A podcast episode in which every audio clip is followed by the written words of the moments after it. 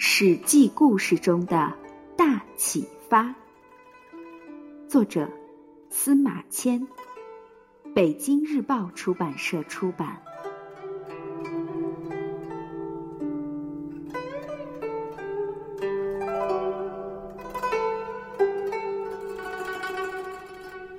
夏启继位，故诸侯皆去邑而朝启。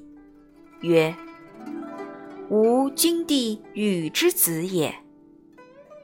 于是启随即天子之位，是为夏后帝启。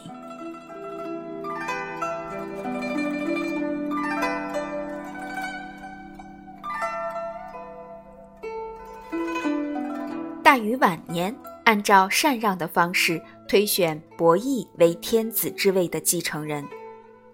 伯益辅佐大禹的时间不长，人们都不服从他。倒是大禹的儿子启非常贤德，深受人们的爱戴。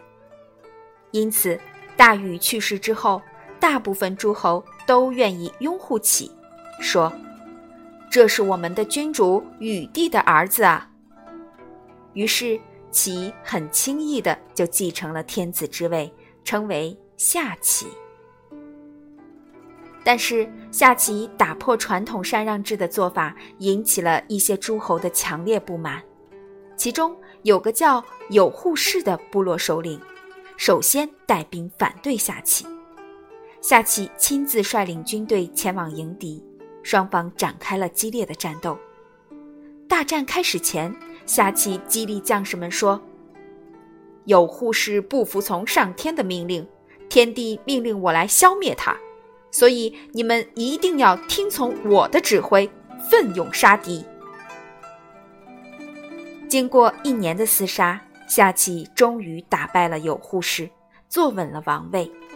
他建立了中国历史上第一个奴隶制王朝——夏朝。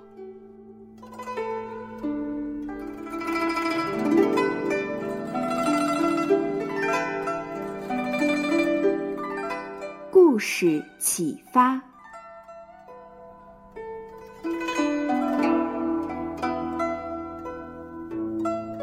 夏启因为做人贤德而深受人们的爱戴和拥护，被拥立为王，率兵打败了有扈氏，巩固了王位。他的故事启发我们要牢记一个道理：不论何时何地何事，都要好好做人，不要脱离群众。